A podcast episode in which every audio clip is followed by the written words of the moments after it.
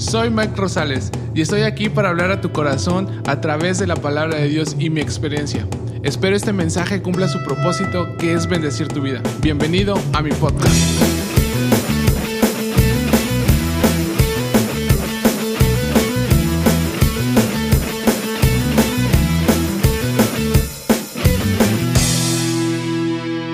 ¿Qué tal? Espero se encuentren muy bien. Sean bienvenidos a un episodio más de Menos por Más. Gracias por acompañarnos en, en esta ocasión. Gracias por estar aquí escuchándonos, por el favor de, de poner este podcast que desde el principio, como le hemos venido diciendo, el propósito es bendecir sus vidas, bendecir sus corazones, que sea una palabra para que los ayude en su vida, en su vida cristiana, que fortalezca nuestra fe, aún nosotros que de los que estamos aquí, eh, Dios nos hable.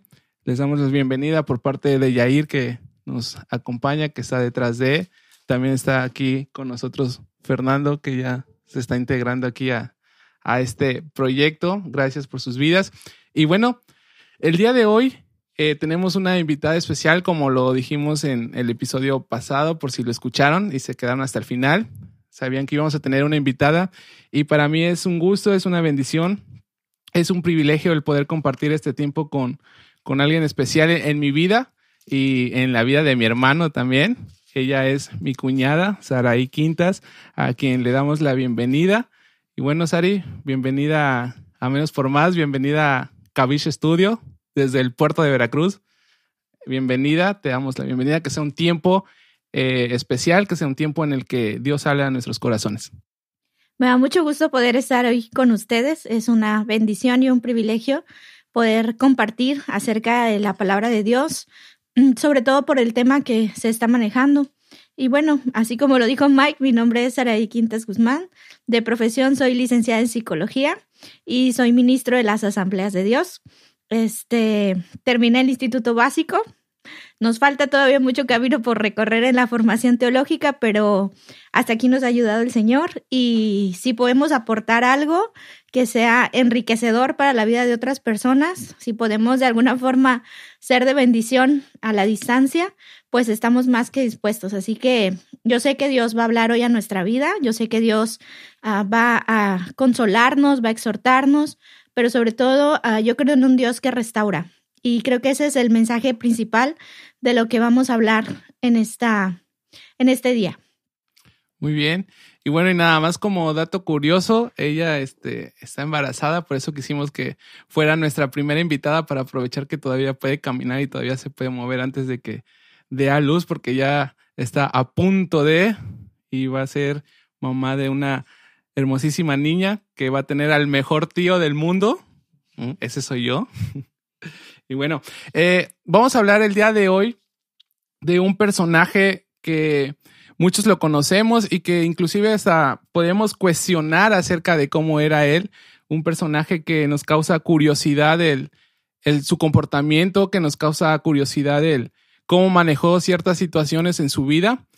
Él es Pedro, ese hombre impulsivo, de carácter fuerte que podemos hablar o decir de él, ese hombre que a pesar de que estuvo compartiendo tantos años con, en el ministerio con Jesús, tuvo una crisis y ese es el principal tema de, de este episodio, las crisis, las crisis por la que pasa nuestra fe, por la que pasamos en nuestras vidas.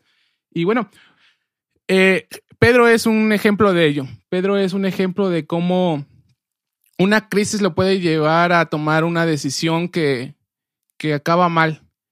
Y para empezar, quiero solamente nombrar algunos eh, datos biográficos de, acerca de, Pedro. Eh, la Biblia nos dice en Juan capítulo 1, versículo 42, que también era conocido como Cefas. Él fue uno de los primeros discípulos, fue uno de los primeros seguidores de Jesucristo a quien, a quien Jesús llama. Eh, podríamos decir que Pedro también fue un apóstol y una columna de la iglesia, eso lo menciona Gálatas capítulo 2, versículo 9. Y aún con todos los defectos que pudiéramos sacar de la vida de Pedro, eh, nos dice que era originario de Bethsaida. Eso lo encontramos en Juan 1.44. Vive en Capernaum. Y estas ciudades eran eh, de la costa del mar de Galilea. Y Simón Pedro también conoció a Jesús a través de la vida de su hermano Andrés, esa, eh, esa parte de la historia que conocemos como la Operación Andrés, que fue quien le presentó a Jesús como su Salvador. Y a lo largo de la Biblia podemos leer que Pedro muchas veces se, se mostró impetuoso. Hay capítulos en la Biblia que nos habla, que nos demuestra o que tenemos ejemplo de ello. Por ejemplo, eh, Pedro cuando deja la barca y sale caminando y quiere caminar sobre las aguas y, este, y rápidamente quita su mirada de Jesucristo y él se piensa, empieza a hundir. Eh, también vemos a un Pedro que tomó aparte a Jesús para decirle que no fuera a morir, que no fuera a la cruz y vemos que Jesús lo, lo reprende de cierta forma y le dice, apártate de mí, Satanás, y puede sonar algo fuerte, pero era parte del carácter de Pedro.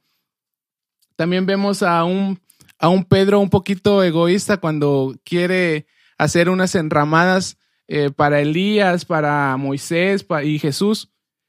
Eso lo podemos leer en Mateo eh, capítulo 17, versículo 4. Y bueno, y otros ejemplos también, uno de ellos fue cuando Pedro se jacta de decir que nunca abandonaría a Jesús en su vida, que, que nunca dejaría a Jesús morir solo. Y fue uno de los primeros que salió corriendo cuando empezó a ver esos momentos de, en los que Jesús iba a ser arrestado y estaba ante el concilio. Pero bueno, esos son algunos datos que podemos mencionar y yo quisiera empezar con la participación de Sari. Ella, eh, bueno, ha traído ahí algo preparado.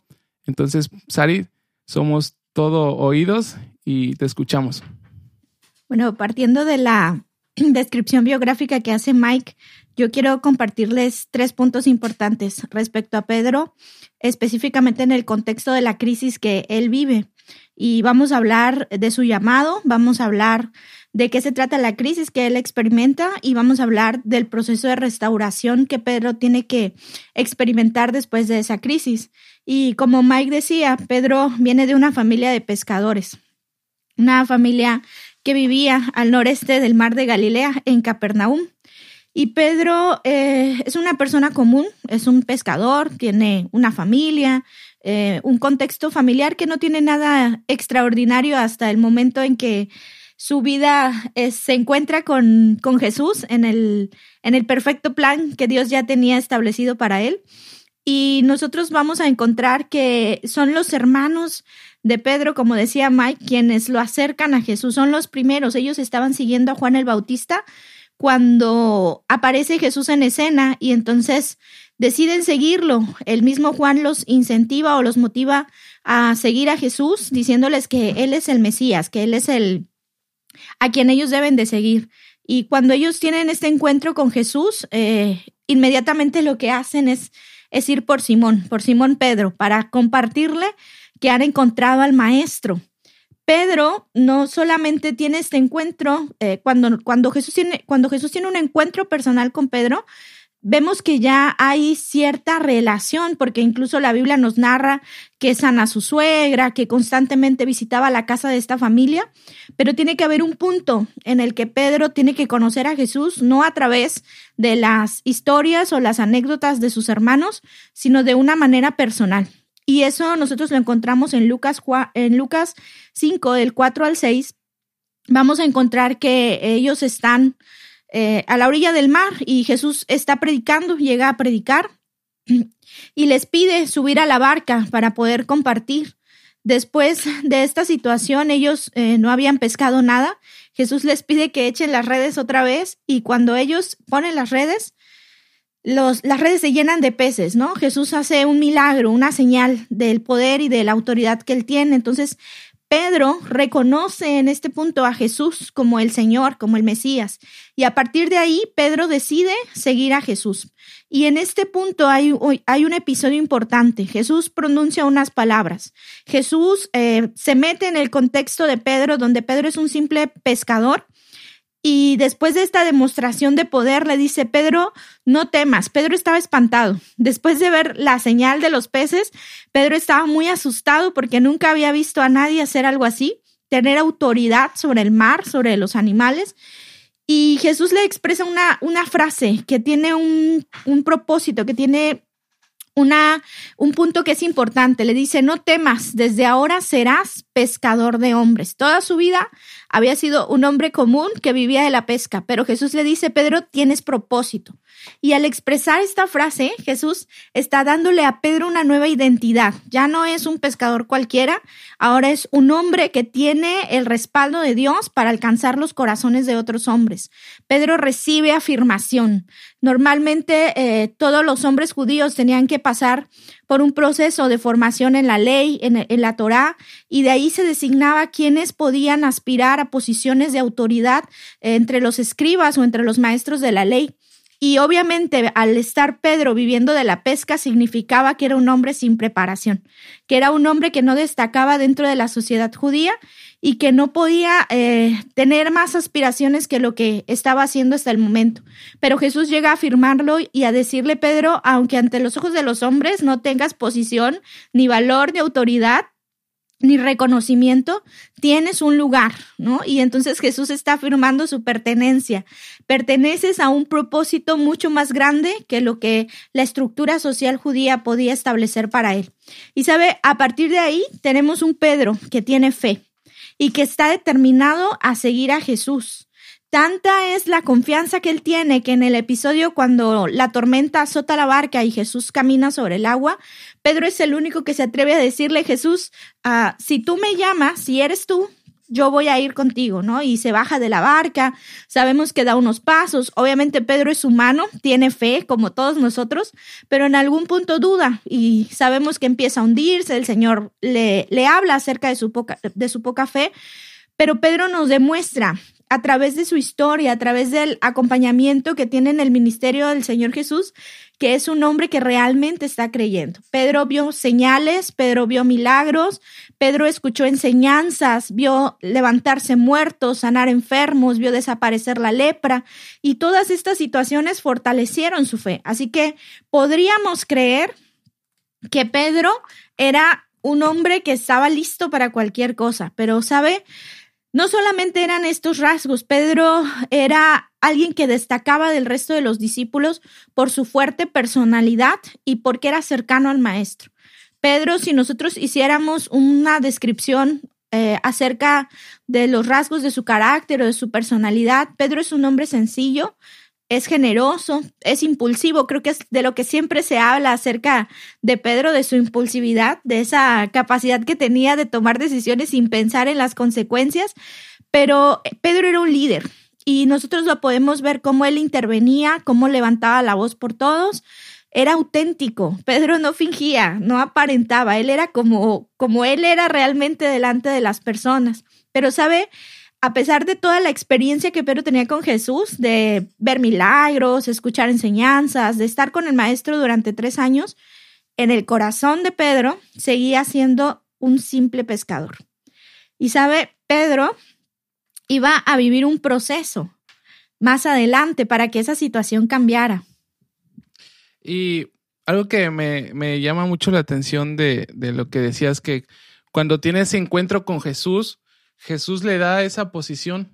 Y a, pesar de que Pedro sabía quién era, porque creo que todos nos conocemos bien y sabemos qué clase de personas somos, sabemos que, cuáles son nuestros puntos débiles, sabemos con lo que batallamos. Y a pesar de que Jesús le da esa posición y de que en, ese momento Pedro eh, se la cree, podríamos decir que, que, Pedro se la cree que está, hay alguien que lo está aceptando tal cual es, pero muchas veces así pasa con nuestras vidas. ¿No? Muchas veces eh, llegamos a Jesús y Jesús nos da, nos hace esa, nos da esa posición, esa identidad como hijos de Dios y no las creemos por un momento, pero muy dentro de nuestro corazón sabemos que, que estamos muy lejos de Dios y que quizás, digo, no sé este, si me equivoco, ahí, me corriges, pero eh, nos creemos esa parte, pero en realidad no confiamos en Dios, en realidad sabemos que pues bueno, Dios me da una posición, Dios me da una identidad, pero realmente no me la estoy creyendo y sigo con mis mismos miedos, con los mismos temores, sigo eh, con esos señalamientos que quizás la sociedad le nos pueda hacer. Y, Pedro es un ejemplo de eso, ¿no? Que a pesar de que eh, la sociedad lo pudiera señalar y como decías tú, por el carácter tan fuerte, porque pues, todos destacamos esa parte de Pedro, esa forma de ser de Pedro, en, de su carácter impulsivo, de un carácter muy temperamental. Y, quizás la sociedad lo señalaba y podría decir, ¿cómo alguien como Pedro puede seguir a Jesús? Sin embargo, sí es cierto, ah, muchas veces nosotros creemos en Dios, hemos visto señales, hemos visto milagros, pero en nuestro interior ah, la crisis es necesaria para sacudir esa parte interna de nosotros, porque hasta este punto Pedro solo ha vivido cosas buenas con el Maestro. O sea, hasta este punto Pedro solo ha visto señales, milagros, sanidades, provisión, multiplicarse la comida, pero Pedro no ha, no ha tenido una crisis, no ha habido un momento difícil. Entonces Pedro... ha visto la cereza del pastel. Exacto, ha visto la parte bonita, ¿no? Del Evangelio, por decirlo así. Sin embargo, tenía que venir una crisis, tenía que venir una situación que probara la fe de Pedro, que pusiera a prueba todo eso que él decía creer porque lo había visto. Y, no decimos que la fe de Pedro no era genuina, era genuina. Sin embargo, todos esos rasgos que a veces nosotros mencionamos como negativos de Pedro eran parte del plan de Dios. ¿Por qué? Porque Pedro más adelante se iba a convertir en un líder de una iglesia naciente que iba a estar en persecución y necesitaban un líder de carácter, de autoridad, determinado. Todo eso que a veces mencionamos negativo tenía que convertirse en algo útil en los planes de Dios. Podríamos decir que esas debilidades que en algún momento Pedro tuvo, ahora se convierten en fortalezas para poder eh, afrontar lo, que venía por delante, para este, llevar su ministerio a cabo. Claro, y para cumplir, ah, exacto, cumplir con el, el punto eh, de la expansión de la iglesia que le toca a Pedro, es la iniciación. ¿no? De lo que todo, de lo que va a ser la iglesia cristiana. Entonces, Pedro tenía todo, pero digamos lo que mal acomodado. Entonces, en la crisis, cuando él tiene que pasar la crisis, todo eso negativo, Dios lo transforma, ¿no? Ah, Pedro estaba muy seguro de sí mismo. Es más, le dice en Lucas 22, 33, le dice, maestro, a donde tú vayas, yo voy a ir. Si vas a la cárcel o a la muerte, te voy a seguir, porque Pedro no había visto nada todavía, ¿no? Nada, nada negativo, nada doloroso. Y creía, ajá, él decía, yo creo, ¿no? Todo puede ser posible. Sin embargo, ah, la visión de Pedro acerca de Jesús era limitada. O sea, Pedro, a pesar de la convivencia, como nos pasa a nosotros, creemos conocer a Dios en todas las formas y en todas las facetas hasta que vivimos dificultades, ¿no? Hasta que el Dios que, que, da, que alimenta, que sana, que ayuda, que liberta, de repente nos deja sufrir, ¿no? Nos permite pasar dificultades. Y, y qué difícil es esa, entender esa parte de cómo un Dios amoroso permite que haya sufrimiento en nuestras vidas. Exacto, y entonces eso es lo que está a punto de vivir Pedro. Pedro está a punto de experimentar una crisis, pero ahora la crisis no llega repentinamente, ¿no?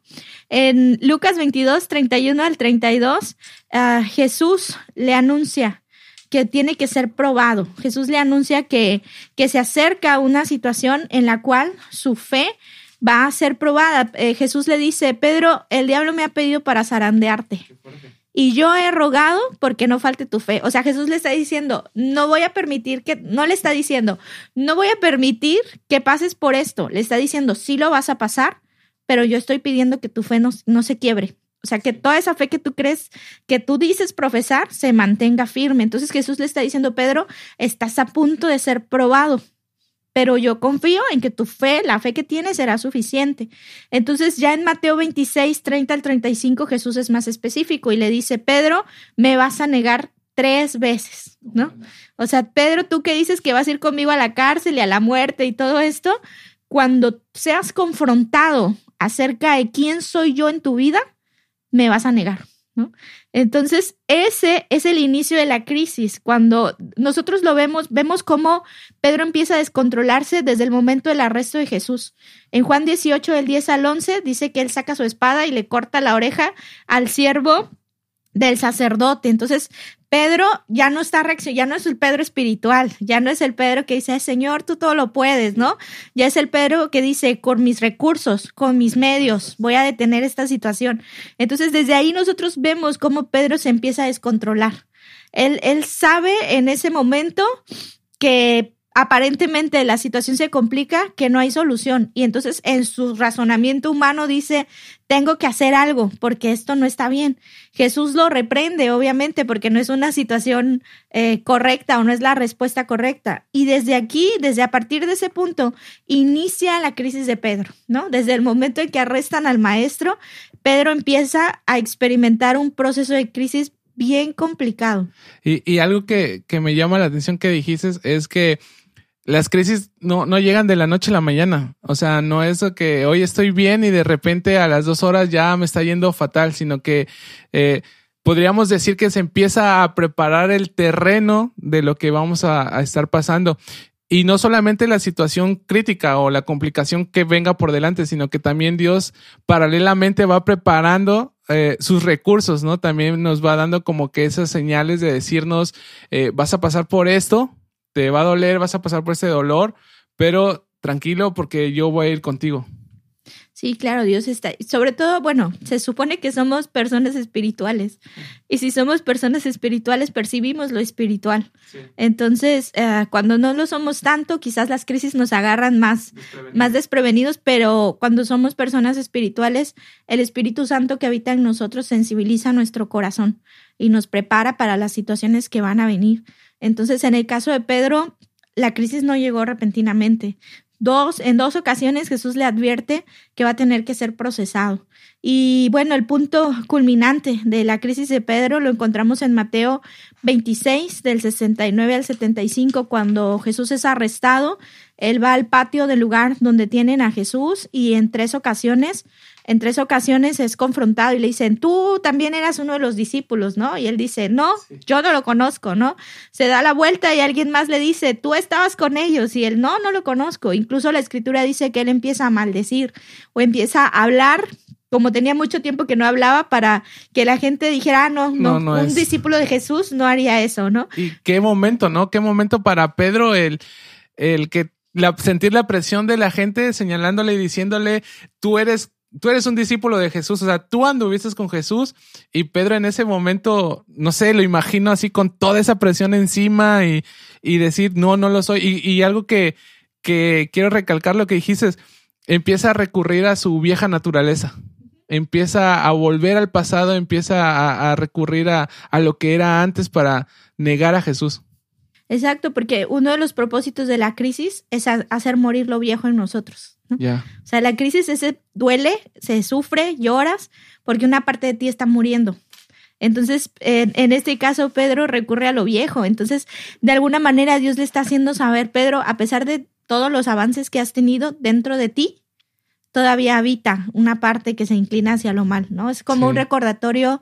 Uh, Dios a veces nos, nos humilla. A mí me gusta mucho en Salmos 119, hay una parte donde dice, bueno me es haber sido humillado para que conociera tus justos juicios. Entonces, a veces Dios nos permite tocar el polvo y ser humillados para darnos cuenta que no somos tan de buena calidad como nosotros creemos ser como cristianos. ¿no? Entonces, en ese punto, en el versículo 75, después de que Pedro, como tú dices, Pedro vive esta presión, se da cuenta de lo que hizo, ¿no? Reacciona y dice, lo negué. Yo, que hace unas horas le dije que iba a ir con él a la cárcel y a la muerte, dije que no lo conocía, ¿no? Entonces, en el versículo 75, la escritura dice que él llora amargamente, ¿no? Y cuando nosotros entendemos que llora amargamente, estamos entendiendo que hay dolor en su corazón, y cuando mencionamos al principio, cuando Él es llamado, que Jesús, al, al, usar esta frase de no temas, te voy a ser pescador de hombres, Jesús le está dando propósito, le está dando identidad, le está dando afirmación y le está dando pertenencia. En el momento que Pedro llora amargamente, Pedro está experimentando todo lo contrario de lo que había sido llamado, ¿no? Y se llena de culpa, se llena de vergüenza, se llena de confusión y se llena de inseguridad es, es como si de repente lo que aparentemente lo que Jesús había construido en él se viene abajo por una mala decisión. Entonces la situación aquí, bueno, eh, eh, lamentablemente Pedro pues niega a Jesús, pero todo es parte de un plan de Dios. Jesús tiene que ir a la cruz, Pedro ve morir a Jesús y si pudiéramos imaginar el sentir del corazón del Pedro, de Pedro a ver al maestro colgar de la cruz y clamar y decir, este, eh, Padre, perdónalos porque no saben lo que hacen. Y creo que el momento cumbre cuando Jesús le dice, Padre, en tus manos encomiendo mi espíritu y ven que Él da su último aliento, creo que muchas esperanzas se quebraron. Sí, qué impactante. Muchas, muchas, eh, mucho de, la, de lo que le daba seguridad a Pedro se vino abajo porque se murió. O sea, el que dijo que iba a ser a restaurar la nación, el que dijo que iba a ser rey, el Salvador. que dijo está muerto, ¿no? Entonces, tenía que haber una gran confusión, no solo en Pedro, en todos los discípulos. En este caso estamos hablando de Pedro y la escritura dice que, ¿qué hicieron los discípulos? Fueron a esconderse, ¿no? Sí. Sentados todos en una habitación mirándose sin saber qué hacer porque todo el resto de su vida o los planes o los proyectos giraban alrededor de la persona de Jesús que ahora estaba muerto. Es como el meme ese que vemos, ¿no? De los pececitos de Buscando a Nemo cuando llegan al, al, mar y dicen, ¿y ahora qué? ¿Y ahora qué hacemos? Exacto, porque ellos tenían un, ellos tenían un proyecto de vida, ¿no? Toda la vida vamos a ser pescadores y nos vamos a morir en el mar. De repente llega Jesús y les dice, tengo un propósito para ustedes y toda su visión de la vida cambia y de repente se muere, ¿no? Sí. Entonces... Oye, y, y, qué impactante esa parte cuando Pedro ve morir a Jesús y lo ve dar su último suspiro, ¿no? Y imaginemos a, Pedro verlo morir y quedarse con esa culpa de decir, yo lo negué, ¿cómo, le puedo pedir perdón ahora? Y, es algo que muchas veces pasa en la sociedad y lo, si lo aplicamos a, actual o a, nuestras vidas, a veces eh, vivimos peleados con las personas, vivimos enojados con las personas, vivimos con cierto rencor hacia las personas y que cuando mueren cargamos con esa culpa de decir, ah, ya se murió y ya no sé cómo decirle que me perdone o, todo el sentimiento que tenía en contra de él ahora se vuelve como un remordimiento. se, se queda como una carga, eh, como un peso en el corazón. Entonces Pedro y los discípulos, es, eh, yo creo que sí es una escena triste esta de ellos sentados mirándose las caras y diciendo, ¿qué hacemos ahora, no? O sea, ya no está, ¿quién nos va a dirigir? ¿Qué, qué hacemos? ¿Qué sigue? Sin embargo, eh, ellos tenían una promesa, pero en ese momento parece haberse olvidado porque el Señor les dijo, ah, me voy a ir y el Espíritu Santo va a venir y van a recibir poder y todas las promesas por un momento se olvidaron. Y la, la escritura dice en Juan 21 del 2 al 3 que Pedro se levanta ¿no? De estar ahí mirándose las caras, se levanta y pues a lo mejor dirían, ya va a ser algo, ¿no? Cuando le preguntan a dónde va, les dice, voy a ir a pescar, ¿no? Sí. O sea, ¿qué, hago? Volver a lo que yo era antes. No ahí los violines sonando al fondo. No tengo nada, exacto, no tengo nada. Entonces, ellos, después de estar inmóviles, sin saber qué hacer, sin esperanza, vuelven al principio, ¿no? A lo único que sabían hacer, a desenredar las redes, a preparar las barcas y a echarse al mar, porque pareciera que todo lo sobrenatural que ellos vivieron, que ellos experimentaron con Dios, simplemente quedó aparte, un sueño. desapareció. Entonces, como si nunca hubiera pasado. Pedro actúa como si no tuviera llamado, como si no tuviera propósito, como si el te voy a ser pescador de hombres se hubiera quedado en el viento como una promesa inalcanzable. Entonces, Pedro metió el fracaso en su corazón permitió que el fracaso entrara en su corazón y que borrara toda posibilidad de estar en los planes de Dios, ¿no? Entonces, para Pedro decía, ¿cómo, eh, cómo voy a poder, ¿no? O cómo Dios va a querer todavía hacer algo conmigo. Después de lo que Cuando yo lo negué, ¿no? Entonces, obviamente en este momento Pedro está en la cumbre de su crisis, pero de alguna manera está intentando hacer algo. O sea, no está... Todavía lucha por hacer algo retomar su vida, ¿no? Por lo menos. Sin embargo, bueno, después de este punto de la crisis, inicia desde el momento en el que él se levanta y decide hacer algo que a lo mejor pues no es lo que Dios lo había llamado a hacer, inicia lo que nosotros podemos llamar el proceso de restauración, ¿no? Él vuelve al mar, está de nuevo en la barca sin éxito y para colmo no pescan nada, ¿no?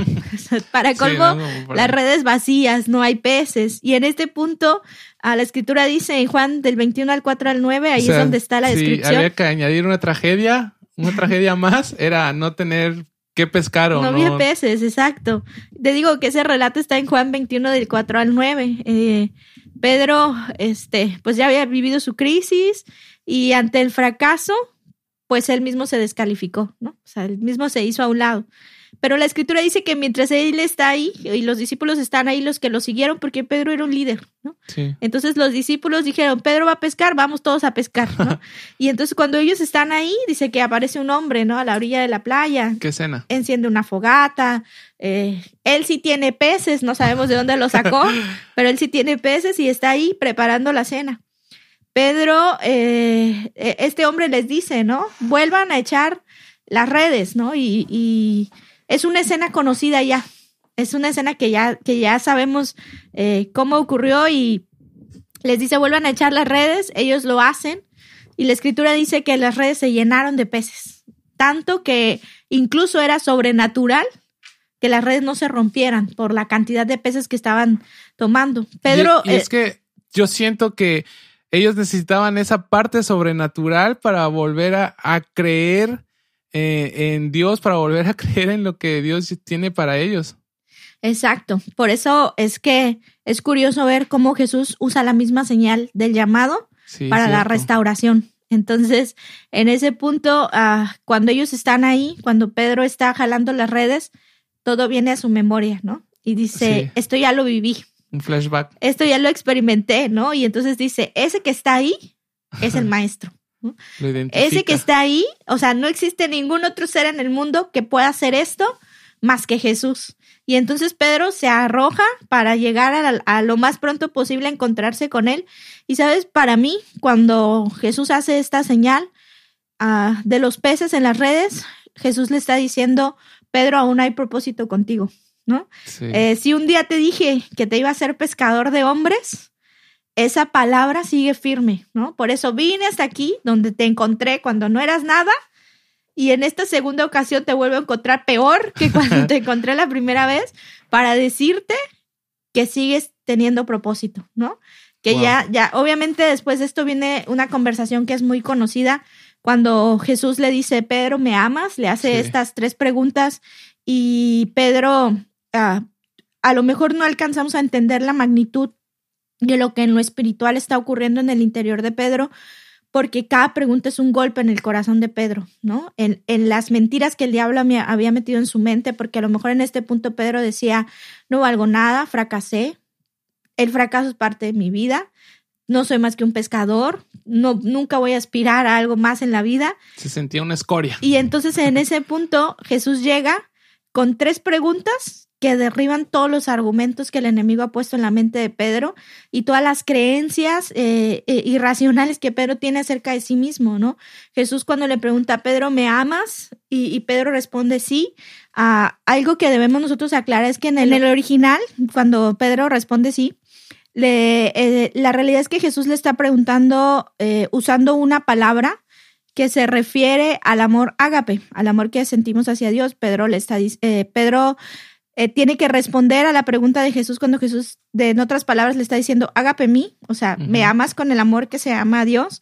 Y la respuesta de Pedro es, filial mí, sí te amo, como se ama a un amigo, ¿no? Claro. Entonces eh, Jesús vuelve a preguntarle otra vez usando la palabra ágape y Pedro responde usando la palabra filial. Entonces, Sí. esa, esa es la cuestión en la que Jesús confronta el corazón de Pedro. ¿Por qué? Porque él está diciendo, me amas no como amas humanamente, ¿no? No con tu amor humano, porque ya sé cómo es ese amor humano, sino tú me amas como se ama Dios. Y en la tercera pregunta, a, a cada, a cada respuesta de Pedro, Jesús le hace una invitación a servirle, ¿no? Jesús le hace una invitación a ser parte de su propósito y de su plan. Y en la última pregunta, el corazón de Pedro se rompe. Sí. La no dadu- aguanto más. en ese momento, Pedro está entendiendo que Jesús le está diciendo, sin importar lo que hiciste, sin importar Wow. tu fracaso, sin importar tu error, yo solo quiero saber si me amas, ¿no? Y entonces. Pedro responde, sí, sí te amo. Y en ese momento, para mí, yo creo que si pudiéramos ver el mundo espiritual, ocurre algo extraordinario en el espíritu de. Pedro. Pedro es restaurado. Todo lo roto, todo lo quebrado en su interior vuelve a tomar su lugar y ese velo que cubría los ojos de Pedro, que no le dejaba ver la realidad de quién es Jesús, se rompe. Cuando termina esta conversación, Jesús termina eh, la charla con una palabra, le dice, sígueme, ¿no? O sea, ya sé que me amas, Pedro. Confirmó, Jesús confirmó. Es, exacto, o sea, Jesús ya, en ese punto, para ese momento, Jesús ya no habla de me negaste, te equivocaste, fallaste, no, simplemente le dice, sígueme. Entonces, después de la crisis que Pedro experimenta, él ya no es el mismo hombre emocionalista, ¿no? Ya no es el mismo hombre que hace promesas a la ligera, porque en este momento ni siquiera es Pedro el que le dice, te voy a seguir. O sea, en este momento ya no es Pedro el que hace promesas, sino es el mismo Jesús quien sabe que Pedro verdaderamente entiende su llamado y que ahora sí está dispuesto a morir por él. Sí. O sea, en este punto, Pedro ya no tiene que decir, ahora sí te voy a seguir y vas a ver que ahora sí no te voy a fallar, ¿no? En este momento Jesús, dice, Jesús sabe, Pedro está listo, ¿no? Sí. Y si Pedro, es más, Jesús en esa, al final de esa conversación, le deja entrever que va a morir acá por la causa del evangelio, ¿no? Entonces, después de la crisis, Jesús sabe que el Pedro que está delante de él es el líder que la iglesia naciente necesita, ¿no? Entonces Pedro tiene que ser procesado. Pedro tiene que vivir, tenía que vivir una crisis. Si Jesús se iba y Pedro lideraba la iglesia como estaba, no. no íbamos a tener buenos resultados, ¿no? Pero él tenía un propósito y una misión y necesitaba de la presión y el dolor que produce la crisis para darse cuenta que era débil, que era frágil, pero sobre todo que el éxito que él podría alcanzar en el llamado no dependía de él, sino de la obra que Dios hiciera en su vida. Entonces, no le bastaba su carácter, no era suficiente la seguridad que él eh, aparentaba tener, le faltaba una fe, él tenía fe, pero le faltaba la fe que se produce en la crisis, que se produce en el perdón y en, la, y en el experimentar la, la restauración de Dios. Y a partir de ahí, Pedro que vive su proceso, que soporta, nosotros vemos cómo la oración de Jesús se cumple porque al final de todo Jesús le dice, sí vas a ser zarandeado, pero, pero yo robo porque tu fe se mantenga. Entonces, al final, la fe, Pedro, pequeña, quebradiza, como la de cualquiera de nosotros, pudo soportar el proceso, ¿no? Y al final tenemos un Pedro listo que va a sentar muchas de las bases de la doctrina del Evangelio que nosotros seguimos, que nosotros vivimos. Tenemos un Pedro que lideró en la persecución, un Pedro que fue arrestado, que fue azotado. Ah, creo que el primer acto de Pedro cuando se levanta después de la venida del Espíritu Santo y predica, y si nosotros eh, escudriñamos o nos adentramos en el primer sermón de Pedro, nosotros vamos a encontrar que el fracaso de no haber sido un hombre de la ley o no haber tenido un lugar dentro de los escribas es superado, porque tenemos un Pedro con un denuedo, con una manera de comunicar el mensaje de, forma tan efectiva que tres mil corazones pudieron abrirse y reconocer que eran pecadores y, que necesitaban a Jesús. Y se cumple esa palabra de Dios que de lo vil y menospreciado del mundo saca Dios para avergonzar a los sabios. Exacto. Es un claro ejemplo de, del cumplimiento de esa palabra por parte de Dios. Sí, el, el Pedro común y corriente, el, el humilde pescador, así como Jesús se lo dijo, se convirtió en un pescador de hombres. Pero tuvo que vivir su proceso, ¿no? nosotros ahora hablamos del apóstol Pedro, ¿no? No lo recordamos como el pescador del mar de Galilea, sino como el apóstol Pedro, un hombre que Dios usó grandemente en, en, el, en el punto, en el lugar y en el momento histórico que él tenía que estar, que creo que uno de los puntos cumbres es el inicio de la iglesia cristiana, ¿no? ¿Por qué? Porque ya no estaba Jesús y dependían completamente de la guía del Espíritu Santo. Entonces Pedro tenía que ser manso para dejarse guiar por el Espíritu Santo. Y obviamente eh, Pedro tuvo que vivir el proceso y desde nuestra perspectiva creo que valió la pena. Sí. Porque el fruto de esa crisis, cuando vivimos la crisis tomados de la mano de Dios y permitimos que Él nos procese, es un fruto que no es solo bueno para nosotros, sino es de bendición para muchas otras personas. Entonces, creo que esa es a grandes rasgos el proceso de crisis que Pedro atraviesa, que ahora nosotros lo decimos bien fácil, ¿verdad? Porque no estuvimos ahí, ni lo vivimos, ni lo sentimos, pero eso lo hace un hombre digno de admirar. Claro, no, y, y, bueno, y pudiéramos seguir hablando de las muchas cosas que, que podemos notar en la, en la, en la vida de Pedro, pero eso lo vamos a dejar en un segundo capítulo más adelante. Entonces, este, bueno, te digo, qué tiempo, este, vemos cómo por todas las fases por las que pasó Pedro, por todas sus etapas, por todos eh, los sentimientos que pudo sentir, que pudo experimentar en, sus diferentes etapas, en su crisis, en cuando fue llamado, cuando Dios lo restaura, cuando Jesús nuevamente le da esa segunda oportunidad de y comenzar de nuevo. Y antes de, terminar con este capítulo, antes de, despedir a nuestra invitada del día de hoy, eh, yo te tengo tres preguntas que eh, te las voy a hacer y ya tú nos contestas y te das, te sueltas como hilo de media o hasta donde tú quieras. Eh, y la primera que te quiero hacer es, si tuvieras a Pedro así enfrente de ti, si tú lo estuvieras viendo, estuvieras, estás viendo esa escena por todo lo que está pasando Pedro, por todo lo que él está viviendo, ¿qué consejo le darías? ¿Qué, le dirías? ¿Lo, agarrarías y le dirías así como de Pedrito, agarra la onda, este, darle un par de cachetadas, ¿no? Como a veces, muchas veces queremos reaccionar nosotros, pero ¿tú qué consejo le darías? Obviamente nosotros conocemos el final de la historia, ¿no? O sea, nosotros sabemos el desenlace cuando alguien está en la crisis, no sabe cómo va a terminar. Pero creo que si algo le pudiera decir a Pedro en ese momento es, no te rindas, ¿no? O sea, yo sé que ahorita es difícil, ahorita duele, es complicado, estás confundido, pero vale la pena esperar al desenlace, ¿no? Y creo que no es un consejo que le daría solamente a Pedro, sino a todas las personas. Eh, cuando estamos en la crisis, nosotros por naturaleza huimos del dolor. Nosotros por naturaleza evitamos el sufrimiento porque es una situación desagradable y difícil de manejar y huimos de eso o queremos que dure lo menos posible. Sin embargo, eh, creo que el consejo sería este, que hay que resistir, ¿no? Que hay que resistir porque no es lo mismo vivir procesos en Dios, donde sabes que hay propósito, a vivir procesos por nuestra cabeza dura y nuestras malas decisiones.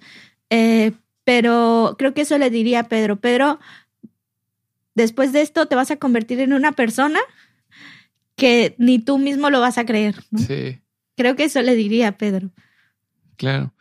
Este, bueno, ya contestaste la segunda pregunta un poquito, pero más directamente, ¿qué consejo le das a las personas que en este momento quizás nos están oyendo y están pasando por por alguna situación difícil donde sienten que ha llegado esa crisis a su vida y que no saben cómo reaccionar, que no saben este, a quién acudir, porque muchas veces, aunque siendo cristianos, sabiendo quién es Dios, sabiendo que, que nuestra esperanza está en Dios y que podemos recurrir a Él, muchas veces las crisis no nos dejan ver más allá y, y, pues es opacada nuestra visión. ¿Qué, ¿Qué, consejo le darías a esas personas? Ah, yo les diría desde un punto de vista cristiano, desde un punto de vista cristocéntrico, que un primer impulso es buscar una explicación al por qué estamos viviendo lo que estamos viviendo.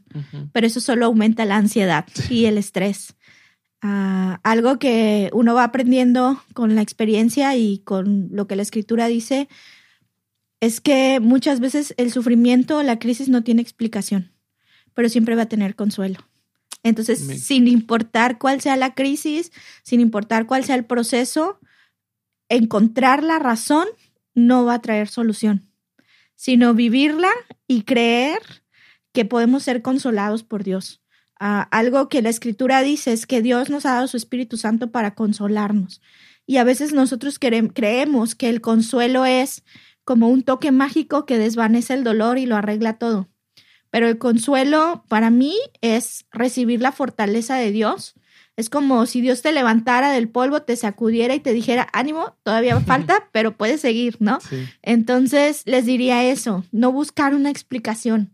Se pierde mucho tiempo y se gasta mucha energía intentando entender por qué me está pasando esto. Y también pedir ayuda. Eso es algo que muchas veces los cristianos no hacemos. Necesitamos pedir ayuda, pedir oración, eh, escuchar consejos, ir con gente sabia que pueda ayudarnos, con quien pueda descansar nuestro corazón. No está mal pedir ayuda, no está mal, es más, necesita ser muy valiente para poder ir y abrir el corazón con una persona. y exponerle nuestra situación, pero es muy reconfortante cuando alguien te escucha, cuando puedes llorar o expresar lo que sientes y esa persona pone su mano sobre tu hombro y ora por ti y dices, no estoy solo, ¿no? Entonces, eh, pedir ayuda es importante. También entender, obviamente, que todo tiene, nosotros somos gente de fe, vivimos por fe. Nada en nuestra vida pasa porque a Dios se le escapó. So, todo tiene un plan, aún lo que rompe nuestro corazón, lo que parece desmoronarnos, tiene un propósito dentro de los planes de Dios. Y mantener esa visión, el, el miedo que la crisis trae, nubla nuestra confianza y nuestra esperanza en Dios porque te dice, ¿y tu Dios? ¿Dónde está? ¿Y tu Dios por qué te deja pasar por esto? Pero sobre todo, ah, algo que he aprendido en el libro de Job es que Dios es sabio. El libro de Job es un libro que habla acerca del sufrimiento, pero no te explica por qué se sufre. Porque no, no te dice, la gente sufre por esto y esto. Simplemente el sufrimiento existe. Pero también te deja entender, el, el libro de Job para mí, como un libro de sabiduría, te hace una invitación a eso, a confiar en la sabiduría de Dios. Aunque estés roto, en quiebra, enfermo, este, de luto, como estés, Dios te está diciendo, puedes confiar en mí. Entonces, esa visión, creo que mucho de la, de la crisis, eh, eh, de enfrentar la crisis radica en el concepto o la visión que tenemos de ella, ¿no? Y si cambia esa visión, no digo que va a dejar de doler, pero va a ser más, más procesable, ¿no? Más soportable. Y sobre todo, eh, creo que no hay mejor consejo que ir a Dios, ¿no? Descansar en Dios. Porque a veces no podemos dormir, nos estamos ahogando en medio de la situación, pero no abrimos la boca para pedirle ayuda a Dios.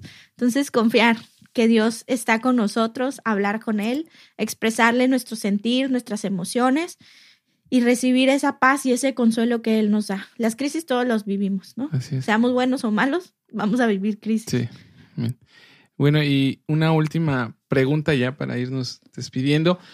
Desde tu experiencia, ¿cómo has manejado las crisis? ¿Cómo has, has digo, tú lo has dicho, ¿no? Todos pasamos por una situación, todos pasamos por complicaciones, pero ahí no todos tenemos las mismas reacciones, no todos sabemos qué hacer, ¿no? Pero desde tu experiencia, sí, pues si quieres compartirnos. Ok, tampoco es que sepa qué hacer, ¿verdad? Porque cuando la, crisis la vivo yo, este, sí, es difícil poner en práctica los, propios consejos. Tengo los conceptos, pero eh, creo que para mí, para empezar, cambiar mi concepto de qué es la crisis, ¿no? Y dejar de verlo como esa situación mala que viene para destruirte, sino verlo como una oportunidad. Y, me he forzado de alguna forma a mí misma a ver la crisis como una muestra del amor de Dios. ¿Por qué? Porque significa que Dios no se conforma con lo que ha producido en mí, sino que aún puede sacar todavía algo, mejor de mí o, enseñarme a depender de alguna forma de Él, de tal manera que se produzca en mí un fruto que en otra situación no podría producirse. Eh, la crisis para mí es una oportunidad de crecimiento. La crisis saca lo que hay en mi corazón, porque así como Pedro, yo digo, yo le entro a todo, ¿no? y de repente viene la crisis y digo, ay, no, no soy tan valiente, ¿no? No soy tan fuerte. Pero sobre todo para mí, la crisis es una oportunidad de experimentar a Dios, como no lo experimentaríamos de otra forma, ¿no? No es lo mismo, ay, cantarle a Dios cuando todo está bien, que intentar levantar tus manos, ¿no? Y sobre todo es un reto. Algo que a mí me ha ayudado a superar la crisis es la adoración. Es adorar a Dios. Es, es, aunque estoy con mi corazón roto y llorando, pero digo, Señor, todo está mal, pero para mí tú sigues siendo bueno. Así es. ¿no? Y, y, te voy a adorar, ¿no? Porque estos somos seres espirituales, hay un mundo espiritual, hay un enemigo de nuestra alma que está intentando hacernos caer y usar el dolor y el sufrimiento como una forma de volver nuestro corazón en contra de Dios. Pero cuando nosotros decidimos adorar, no solo le estamos diciendo a Dios, sigo confiando, sigo creyendo, de esto me vas a levantar, sino que le estamos diciendo al diablo, hagas lo que hagas, él sigue siendo Dios, ¿no? Y yo sigo confiando en él. Me gusta una me gusta mucho una frase de Job que yo repito cuando estoy en una situación difícil. Job le dijo a Dios, aun cuando tú me matares, en él voy a confiar, ¿no? Entonces, yo siempre le digo a Dios, si, si, me, si tú me matas y acabas conmigo, me voy a morir diciendo que eres bueno y que eres fiel, ¿no? Entonces, eso para mí, la actitud me ha ayudado y sobre todo a pedir ayuda. Yo soy muy dada a eso, a tener, yo le llamo personas de confianza o a crear redes de ayuda. El saber que hay personas específicas que en el momento difícil yo puedo ir y desmoronarme delante de ellos y que se van a sentar ahí, a lo mejor pues no son Dios, no me van a reconstruir, pero se van a sentar conmigo y la compañía hace más llevadero el dolor. Entonces, esas son las cosas que, que he, hecho, ¿no? Para poder, ahorita, si tú me preguntas de hace tiempo, pues no, me deprimía y cosas así, pero en este momento tampoco es que pase por la crisis como si fuera invencible, porque duele, porque hay momentos que te desesperas, que buscas alrededor y dices, yo sé que Dios, pero ¿cuándo, no? ¿O en qué momento? Cuestionas. Exacto, pero pero Dios nos, eso, Dios nos hace crecer, Dios nos hace, entre más uno va creciendo y entre más crisis vives, obviamente tu confianza crece en Dios y a veces vienen crisis y dices, ay, bye, ¿no? O sea, esto ya no es nada con lo que viví la vez pasada. Ya pero sé por dónde viene el asunto. Exacto, sobre todo para mí, la crisis te da autoridad, porque no es lo mismo sostener la mano de alguien y tratar de consolarle en algo de lo que no tienes ni la menor idea, que sostener la mano de alguien y decirle, sé exactamente cómo te sientes, pero también sé exactamente cómo se manifiesta el poder de Dios en esto. Entonces, para mí la crisis no es tan mala. Sí se siente feo, pero así como Pedro y todos los demás personajes en la Biblia lo vivieron, vale la pena, porque la misma escritura dice que esas crisis o esos momentos difíciles producen en nosotros un mayor peso de gloria. Amén. Y esa es una promesa que Dios tiene para nosotros. Okay. Y bueno, antes de, despedir este capítulo, me gustaría que, que Sari oraras por todos los que nos están oyendo y también por los que estamos aquí. Entonces, adelante, te dejamos el micrófono. Ok, vamos a orar. Señor, te damos muchas gracias porque eres bueno.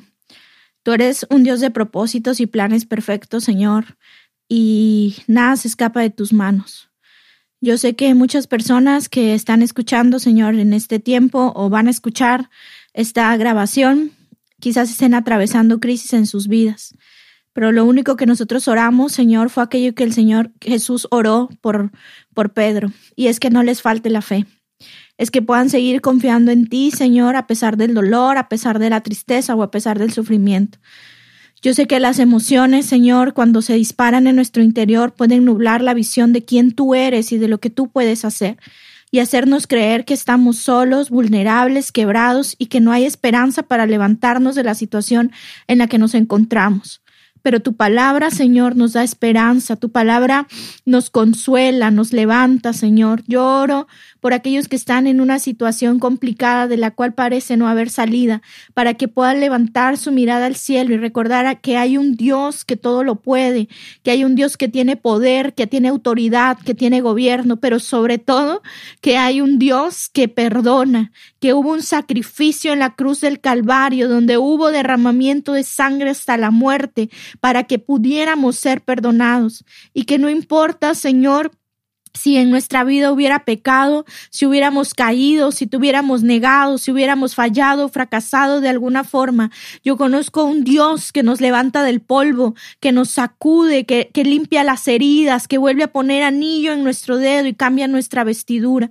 Yo oro, Señor, porque aquellos que en medio de la crisis han abrazado el fracaso y se han quedado sentados sin tener un proyecto que, que con el cual puedan continuar con su vida, Señor, puedan acordarse que tú sigues siendo el mismo de ayer, de hoy y por todos los siglos. Señor, restaura los corazones, restaura las vidas. Yo sé que tú sanas al quebrantado de corazón y vendas sus heridas. Yo sé que tú consuelas sin importar la magnitud del dolor que podamos experimentar. Yo sé que le das a nuestra vida sentido y propósito cuando nos encontramos perdidos. Y eso pedimos para quien escuche esto, Señor, que pueda saber que aunque muchos den la espalda, tú te mantendrás siempre firme con tus brazos abiertos hacia nosotros, Señor.